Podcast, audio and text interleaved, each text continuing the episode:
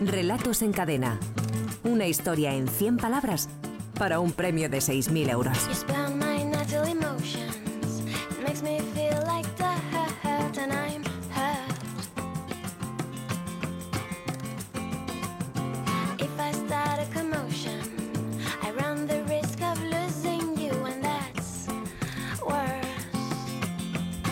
Faltan 19 minutos para que sean las 6 de la tarde, las 5 en Canarias. Momento para saludar ya a Germán Solís, subdirector de la Escuela de Escritores.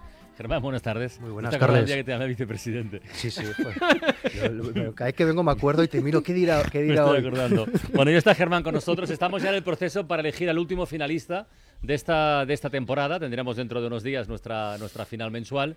Y allá por eh, el 9 de julio, creo que es el miércoles, pues tendremos la gran final de la, de la temporada. Hoy tenemos a tres finalistas, como siempre, y tenemos a un jurado eh, invitado. Tres finalistas que han construido historias a partir de la frase se ovilla sobre las baldosas frías y comienza a temblar. Hemos recibido 545 microrelatos y de todos ellos, pues hay tres seleccionados. Nos hemos quedado con tres seleccionados y tú que ya te lo has podido leer, los oyentes los van a escuchar ahora, vienen con caña, caña. Vienen, vienen, vienen con mucha caña. Bueno, antes de saludarles a ellos, vamos a presentar al jurado invitado. Hoy saludamos en la ventana a Daniel Moreno, es editor y director literario de Capitán Swing, editorial que está ubicada en Madrid. Daniel, buenas tardes, hola. Hola, ¿qué tal? ¿Qué tal? Oye, el nombre, que siempre de vez, en, de vez en cuando nos encontramos con algún nombre así curioso y nos gusta explicar a los oyentes el origen. Capitán Swing, ¿de dónde viene? Pues viene de unas revueltas en la Inglaterra del siglo XVIII.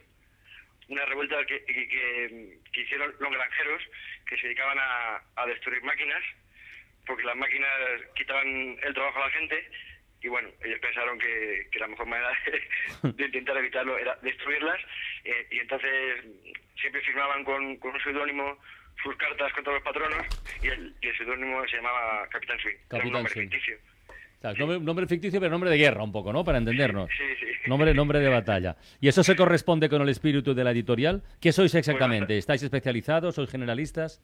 Eh, mm, más o menos, sobre todo lo que sacamos es ensayo. Y, y un ensayo con, con un tono bastante de crítica social. Así que sí que tiene que ver con el nombre, sí. ¿Qué media de libros podéis publicar? Un año así. ¿Cuántos años tenéis de vida, por cierto, Daniel? ¿Cuántos años? Eh, en otoño hace cinco ya. Cinco años, cinco años. ¿Y cada temporada, cada año, cuánto podéis publicar, más o menos? Unos 18 o algo así. 18. ¿Está bien? ¿Cuál ha sido, cuál ha sido en este tiempo, en estos cinco años, el que ha tenido más, más éxito? Pues un, un libro que sacamos el año pasado y que se llama Chaps, que de hecho hace bien poco estuvo el autor ahí en, con vosotros en la cadena SER presentándolo por- porque vino a Madrid a hacer un tour y, y el autor es Owen Jones, que es un, un periodista británico muy joven que, que está ahora muy en boga, la verdad. Chaps es la, la demonización de la clase obrera, ¿verdad? Exactamente. Sí, sí, sí. Oye, ¿y qué libro nos recomendarías ahora y por qué? Pues mm, os podemos recomendar el, el último que hemos sacado de cara a la Feria Libre de Madrid, ¿Sí? ¿Cuál es? que, que, que es una historia del humor bajo el nazismo. ¿Humor bajo el escrito- nazismo? Sí, lo ha escrito el, el hijo del cineasta Werner Herzog, Sí. que se llama Rudo Herzog, y es un, es un proyecto que, que lleva mucho tiempo haciendo, que es una documentación bastante amplia sobre la gente que, que se dedicaba a hacer humor bajo el régimen nazi y creo que, que merece bastante la pena, ver, bastante original. O sea, en, en pleno nazismo había gente que hacía humor. Sí, sí, sí, sí, parece ser que sí. sí, pues de hecho está- hay muchas caricaturas, bastantes chistes, vamos, hay, hay buena documentación al respecto. ¿Cómo se titula el libro? Eh, Heinz Hitler, el cerdo está muerto. No está mal. Bueno, la, la sátira política y la sátira Claro, social siempre claro. en literatura siempre ha estado ahí y en, relatos en cadena esta semana también. Joder, pero en pleno, en pleno nazismo tener el- las ganas y el coraje de, de hacer humor, eh, bueno, y ahora descubrirlo además después de tantos años, nos parece un trabajo, un trabajo fantástico. Daniel, ¿y tú eres eh, muy lector de, de relato breve, relato corto o no, o no mucho? Eh, pues no, por desgracia no, porque mm, como el, como el tiempo apremia, casi todo lo que leo suele que, que ver con el trabajo editorial, con lo cual tengo poco tiempo para dedicarme a, a otros géneros que no son el del trabajo, así que no, no mucho. Bueno, pues hoy, hoy te pones, hoy te pones, ¿eh? hoy te pones el traje de, de experto y nos ayudas a seleccionar cuál de los tres pasa a la siguiente fase. Venga, vamos a saludar a los finalistas. Eh, José Manuel Dorrego tiene 46 años, madrileño, es maquetador gráfico, aunque ahora está en paro, y ha quedado ya alguna otra vez finalista de nuestro concurso. Creo que es la tercera o la cuarta, ¿no? Él nos dirá. José Manuel, buenas tardes. Hola, buenas tardes. ¿Qué ¿Tercera o cuarta vez que llegas a la final? No, esta es la tercera. Esta es la tercera. Sí. Y, y te pregunto siempre lo mismo cuando hablamos. eh, ¿Cómo está lo de buscar y encontrar curro? Bueno, sale alguna cosilla suelta, pero vamos, de, eh, indefinida. Indefinida. In- indefinida, no, no indefinida en el, en el tiempo de duración, sino indefinida en la concreción, ¿no? No en el tipo de Por, por desgracia. ¿Qué estás leyendo ahora, José Manuel? ¿Qué tienes entre manos? A ver. Pues eh, ahora estoy leyendo Mundos Imaginados, que es eh, un libro de relatos de Miriam Chepsi, que es una autora argentina que, por cierto, es, es un ejemplo de es una persona que empezó a, a escribir ya estando jubilada y este fin de semana pues estaba estaba firmando la Feria del Libro, o sea que nunca es tarde para, para esto de empezar. Una persona que empieza a escribir cuando se jubila. Pues mira, no está mal, nunca es tarde.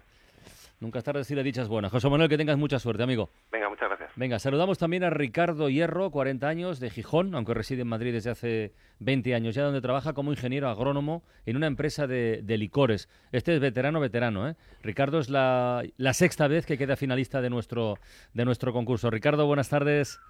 Hola, buenas tardes, ¿qué tal? ¿Qué tal? ¿Cómo vas, amigo? ¿Cómo va eso?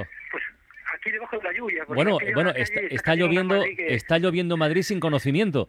Sí, además me he metido debajo de un árbol, lo cual es un error terrible. Sí, Estaba camino ya del trabajo y madre mía. Pero estás a cubierto, ¿eh? Seguro. Sí, sí, te Bueno, advierto. oye, ¿qué estás, ¿qué estás leyendo? Nos decía José Manuel un libro, un libro de relatos. ¿Tú qué estás leyendo? ¿Algo breve también o...? El mío, el mío también es de relatos, sí. Sí. Se, titula, es un libro además estupendo que se lo recomiendo a todo el mundo. Se titula Volanderas, de Víctor García Antón, lo acabo Ujú. de sacar.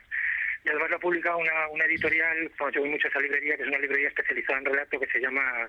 eh, eh, Tres rosas amarillas. Tres rosas amarillas. Ah, mira. y, la verdad que es un libro que, está muy muy bien. Había leído otras cosas del autor, pero es que este en concreto nos habla de cosas muy muy interesantes. Está, está genial. Oye, Ricardo y José Manuel, pregunta para los dos, que los dos nos habéis dicho que estáis leyendo ahora eh, libros de, de microrelatos. ¿Qué hacéis? Eh, ¿Completáis el círculo o, también leéis eh, novela y cosa, ensayo, lo que sea, cosa más larga? ¿O, o- leéis lo mismo que escribís? No, yo leo, yo leo más novela. Lo que pasa es que este, este tampoco es micro, es relato medio, ¿eh? de Ya. dos páginas, tres páginas por ahí. ¿Y, y tú, José Manuel? Bueno, a mí, a mí lo que más me gusta y lo que más leo es relato, pero vamos, también novela y, y ensayo, vamos, un poquito de todo. Muy bien. Pero sobre todo micro, vamos. Muy bien. Eh, Ricardo, que tengas suerte también, ¿eh, amigo? Muchas gracias. Venga, vamos a saludar al tercer finalista de esta semana, a Adrián Pérez, que tiene 31 años, que es de Elda, en Alicante, aunque reside en Madrid desde hace cuatro años ya. Trabaja como creativo publicitario y con esta es la segunda ocasión, sí, creo que sí, que ha quedado finalista. Adrián, buenas tardes. Hola, buenas tardes. La segunda vez que llegas a, a una final, ¿verdad? La segunda, Oye, tú- a, a ti tú has, eh, la afición por la escritura, quiero recordar que te venía también un poco por el vínculo con la, con la profesión, ¿no? Y además lo intentas plasmar en un, en un blog. Tú tienes un blog de microrelatos. Sí, eso es. Tengo, tengo un blog que comencé pues ahora año y medio, dos años, y bueno, pues ahí me dedico a, a escribir un poco a mi aire, ¿no? ¿Cómo se llama, cómo se llama tu blog, Adrián? Pues el blog se llama Un mal día para el pez plátano, punto wordpress.com. El pez plátano. El pez plátano existe. ¿eh? Es el famoso, es el famoso es- cuento. Sí, es un homenaje a, a Salinger, sí, al cuento de Salinger. Ah, que mira. aquel era un día perfecto para el pez plátano. Bueno, yo le he dado... Para muchos el mejor cuento de Salinger y uno de los mejores cuentos de, de la literatura universal. Pero el pez plátano existe, sí o no. Esa es la pregunta. Es duda, Yo es creo, que, yo creo que ni Adrián El ni yo otro lo día- sabemos. eso. ¿Pero hay alguien más? El otro día, el otro día Adrián, no no, y Ricardo y, y José Manuel y Germán, no sé si lo escuchaste, el otro día hablando con oyentes en, en la ventana, hablábamos de refranes. ah, El lunes, yo creo, a propósito de 40 de mayo, no te quites el y tal. Salió otro pez Y, ahí. y salió algo, y además hablamos con una eh, con una mm, estudiante francesa que hizo filología hispánica y que ha hecho un tratado muy interesante sobre frases hechas y refranes en España. ¿De ¿no? dónde viene lo del coño de la y verdad? a- el coño del, del coño de la Bernarda y tal, y algo de, no sé si era de pollas en vinagre, no sé No, qué. no, no, fue lo del que te folle un pez. Que te folle un pez, dice- el origen de que te folle un pez. Dice que hay un pez que es el pez polla. Y de ahí Eh, viene, claro, pez claro. polla, pez plátano. Bueno, yo, quizás- en fin, que soy, mismo. que soy A bastante, son que soy- primos hermanos. que soy bastante aficionado al, al submarinismo y esas cosas. eh, ¿No te has encontrado ningún no, pez polla ni un pez plátano ni un, ni un pez polla. Bueno, eh, Adrián, vayamos a lo nuestro. Que tengas mucha suerte, amigo. Muchas gracias. Venga, vamos a dar lectura a los microrelatos, votamos y luego elegimos al que, al que pasa a la siguiente fase. El de José Manuel Dorrego se titula Peor que usted. Se ovilla sobre las baldosas frías y comienza a temblar. Ese es básicamente el modelo 1, señor. Y créame que impresiona tanto como deprime. El modelo 2 también se ovilla y tiembla, pero añade unos gemidos entrecortados que ponen los pelos de punta, permítaseme la frase hecha. Cuesta algo más, claro, pero compensa el sacrificio económico. El modelo 3 añade a sus predecesores un llanto con lágrimas hiperrealistas que le estremecerán. Todos incluyen garantía de 5 años, piezas y mano de obra incluidas. Créame, señor, si busca a alguien más desdichado que usted, nuestros modelos son el complemento ideal. Su aciaga y desdichada existencia harán que sus problemas parezcan una bendición. Decíamos, ¿no? Hay veces Pues que- no está mal traído, No está cayendo, ¿eh? Yo- y, a- y además, Hola. yo creo además que hoy tenemos aquí a Capitán Swing, pues bueno, hay veces que la literatura nos tiene que entretener, que la literatura nos tiene que deslumbrar con algo bello, y hay veces que la literatura tiene que eh, hacernos ver cosas eh, que están en la realidad, que nos parecen dadas y que están bien, y llamarnos la atención sobre ellas, ¿no? Y eso es la sátira. Y yo creo que José Manuel lo, lo ha hecho muy bien. Muy ¿no? bien, Ha, muy ha bien. cantado muy bien esto de. Hablando de los refranes, mal de tontos. ¿Cómo es? Consuelo de. Mal de muchos, consuelo de tontos. Está bien. Nos estaba pensando Daniel, Daniel Moreno, no sé si Daniel es muy cinéfilo o poco. Eh, depende. bueno, no, por- no, estaba pensando, sí. estaba pensando con que no esté, con este argumento que nos pone Jesús Manuel en su relato, que el Noach te hace una peli, ¿eh? Eh, pero vamos, Eh, eh, sí, sí, sí, seguramente sí. Eso está, está muy bien, está muy bien. Venga, vamos con el segundo, el de Ricardo Hierro, se titula Canguro.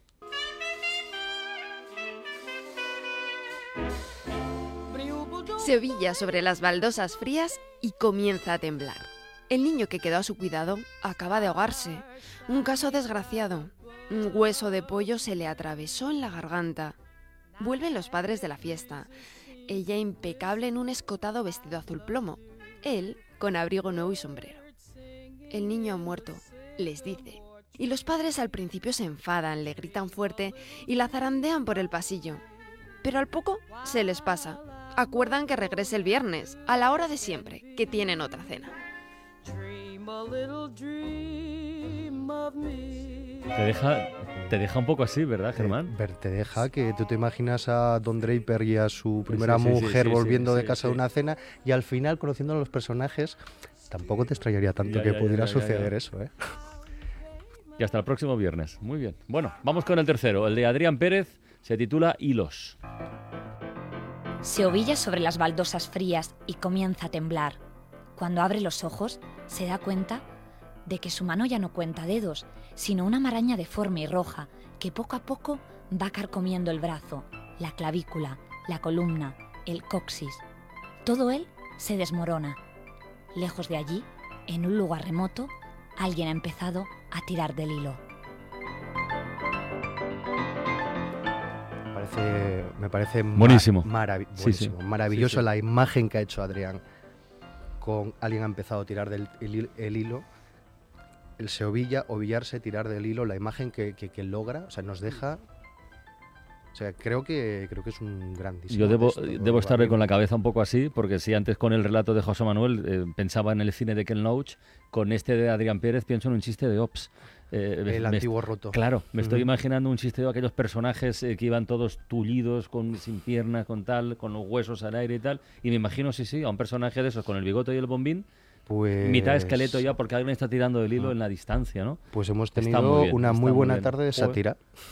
Son los tres muy buenos, eh, hay que elegir a uno. Eh, a ver, Daniel, cómo se porta luego, cómo nos explica su voto. De momento van a votar los propios finalistas. A ver, Adrián, ¿con cuál te quedas tú? ¿Con Canguro o con Peor que usted? Yo voto a peor que usted. Peor que usted. Por lo tanto, José Manuel tiene de momento un voto. Ricardo, ¿por quién votas tú? Voy a votar por el de Adrián, por hilos. Por hilos. Adrián un voto. ¿Y José Manuel por quién vota? A mí eh, Canguro me ha gustado mucho. Un Ricardo. Empate. Aquí tenemos un triple empate. Eh, Germán, a ver, vamos a dejar a, a Daniel de momento para el final. O no será el final, ya veremos. Hay un triple empate. Hilos. Tú te quedas por hilos, ¿eh? Mm, Te- es sí. el que más mm, eh, por la imagen, por lo Sí. que por lo que Me parece que es una sugerencia y vamos, un grandísimo texto. Adrián va con ventaja. Y Daniel Moreno, editor y director literario de Capitán Swing, eh, ¿qué hace? Mm, Creo que para, para, ¿No lo complica para-.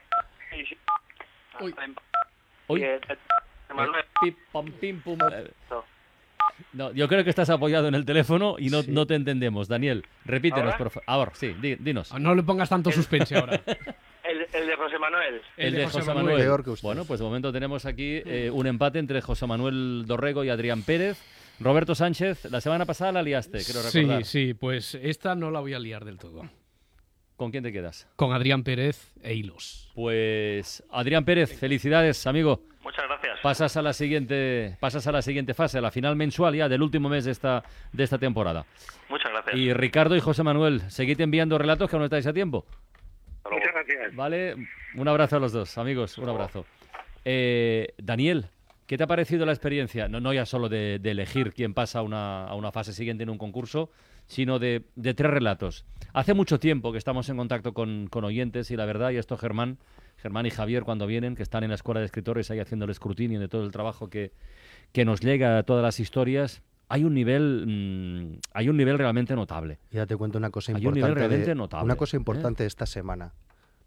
Los tres habían sido finalistas. Mm. Eso quiere decir, porque eh, si empezamos a pensar en nombres que a lo mejor nos suenan Sí, a todos, sí, Isabel sí. González, Manuel eran gente que no es que aparecían una vez. Mm. Había mucha gente, mm, yo por lo menos creo que 15, 20 personas que tenían un nivel de constancia que era increíble. ¿no? Y, en la, y en la tarde de hoy, en la Algunos- calidad. Algunos de esos nombres están ya con libros propios, Están ya con libros están propios en antología de, Sí, sí. de relatos. De, Fernando Valls, sí. ¿Qué, qué te ha parecido a ti, Daniel? La experiencia, el nivel de los de los relatos. Bueno, bueno, eh, la verdad es que tiene bastante mérito. Además, yo creo que, que mm, o sea, quien, quien es capaz de escribir tres líneas y contar algo y cerrarlo, eh, me parece dificilísimo, así que quiero darle la, la enhorabuena a los tres porque lo han hecho muy bien. Una curiosidad, Daniel, ¿tú escribes? Eh, contraportada. Y, ma- y manifiestos. Contraportadas y Pero ya, me manifiestos. cuesta, ya. Ya me cuesta. Porque tú cómo llegas al, por curiosidad, ¿eh? que siempre se lo preguntamos a los invitados, ¿cómo llegas tú al negocio editorial? ¿Es algo vocacional? ¿Es algo que tenías claro desde el principio? ¿Llegas por un camino No, secundario? no, no, no. Lo mío no es- en principio no es muy vocacional. Más que nada ll- llego de rebote porque el, el proyecto se intentó hacer previamente en la Universidad, en la Universidad Complutense Sí. eh, como servicio de publicación y tal. Y ahí no cuajó. Luego, bueno, luego estuve trabajando de librero y, y bueno, y por, por varias casualidades conseguí que, que el proyecto saliera adelante y, y ahí me metí. Pero vamos, no. no Oye, era- escribir no contraportadas también es una especie de escribir Microrelatos. cuentos cortos. Sí, ¿eh? sí, sí, sí, sí, es verdad. De, de hecho, hay un, hay un editor que es un gran maestro, que, que es Roberto Calaso, de Adelphi, que, que tiene un libro ahí en anagrama que, que son todas sus contraportadas Hmm. y, que, y que merece bastante la pena. Sí, es, un, es la hostia. De todas formas es la hostia. De todas formas, fíjate, fíjate la vida, lo, lo llena que está de, de azares y de casualidades. Eh, nos cuenta Daniel que en un, que en un proyecto en la, en la universidad intenta poner en marcha y tal, no sé qué, no sale. Lo normal sería pues aparcarlo, dejarlo y que eso feneciera. Y sin embargo, cinco años después nos está hablando de un negocio editorial, de un proyecto con firma, con, con, con, con Y- y sello. de una librería también, ¿no, Daniel? Eh, bueno, pero eh, en la librería trabajaba como, como asalariado, no, no vale. sí, era librero, vamos. Bueno, Daniel Moreno, de eh, Capitán Swing, que gracias por asomarte a la ventana y mucha suerte, amigo. Venga, Un abrazo grande. A ver, Germán, hay que poner deberes de cara a la próxima semana. no- El y ganador no- ha sido el relato Hilos de Adrián Pérez. y Vamos nos a ha ver dejado de una sus frase- últimas palabras que Nos que ha dejado una frase estupenda. Es que eso ha puntuado mucho, ¿eh? Para alguno a la Sí. hora de votar. Pero sí, Roberto, la- la- yo las veces que he estado aquí con Roberto y le ha tocado votar, Robert- Roberto sí mira mucho esto también. Sí, sí. porque es que del otro relato que dudaba, la última frase era la que no he acabado de gustar. Venga, ¿qué Pues dejamos? Vamos a dejar, alguien ha empezado a tirar del hilo. Y lo tienen que enviar, como siempre, a través de la web de Escuela de Escritores, escueladeescritores.com, antes de este próximo sábado a las 6 de la tarde. Alguien ha empezado a tirar del hilo. Mm, fantástico. Germán Solís, su director de la Escuela de Escritores. Hasta la próxima semana o hasta cuando sea, amigo. Un abrazo gracias, grande. Carlos. Hasta luego. Adiós.